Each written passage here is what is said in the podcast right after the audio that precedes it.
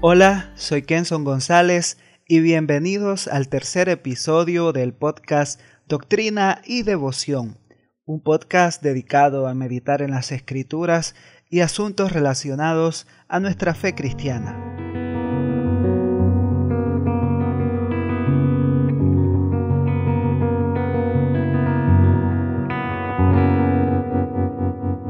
El tema de este podcast es los libros deuterocanónicos.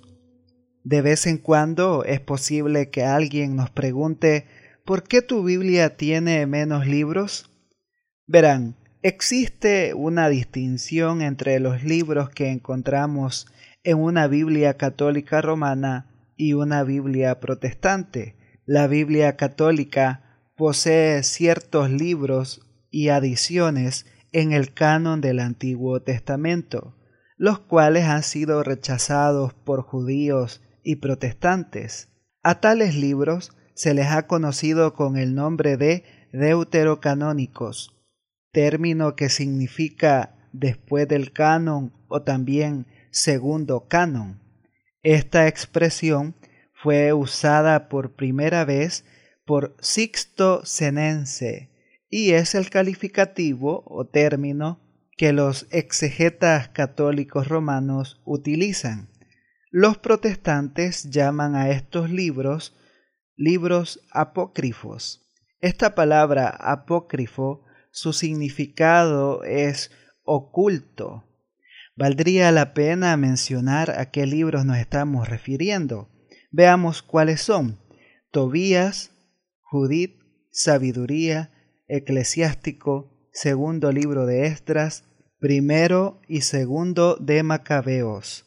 Cabe mencionar que la inclusión de los libros deuterocanónicos dentro del Antiguo Testamento no fue unánimemente aceptada por las iglesias, sino que fue objeto de discusión. Jerónimo, quien editó la versión latina de la Biblia, llamada Vulgata, recomendaba que la Iglesia debería evitar todos los escritos apócrifos y si es inducida a leer los tales, no por la verdad de las doctrinas que contienen, sino por respeto de los milagros contenidos en ellos. Debe comprender ella, la Iglesia, que no fueron realmente escritos por aquellos a quienes se les atribuye, que en ellos se han introducido elementos imperfectos y que se requiere infinita discreción para buscar oro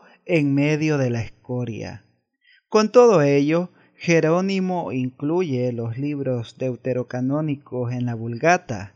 Fue hasta el concilio de Trento entre los años 1545 y 1563 donde estos libros fueron considerados verdadera y auténtica palabra de Dios y posteriormente fueron ratificados por el Vaticano I. Dicho todo esto, consideremos la pregunta siguiente. ¿Son útiles los libros deuterocanónicos?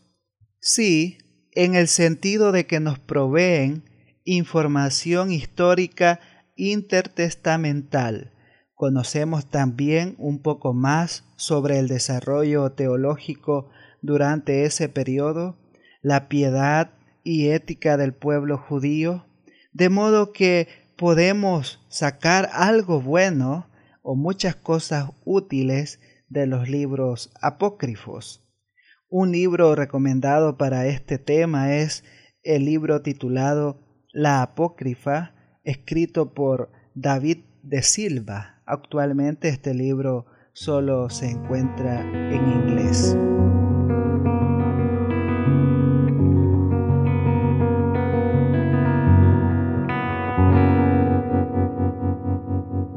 Con base a lo dicho anteriormente podemos decir, uno, que sí podemos leer los libros apócrifos como fuente de datos históricos o cultural. Dos, que debido a la procedencia y formación de estos escritos no podemos considerarlos como fundamento esencial para la vida cristiana. Antes de finalizar este podcast, te informo que estaré iniciando una serie de episodios sobre el libro de los Salmos.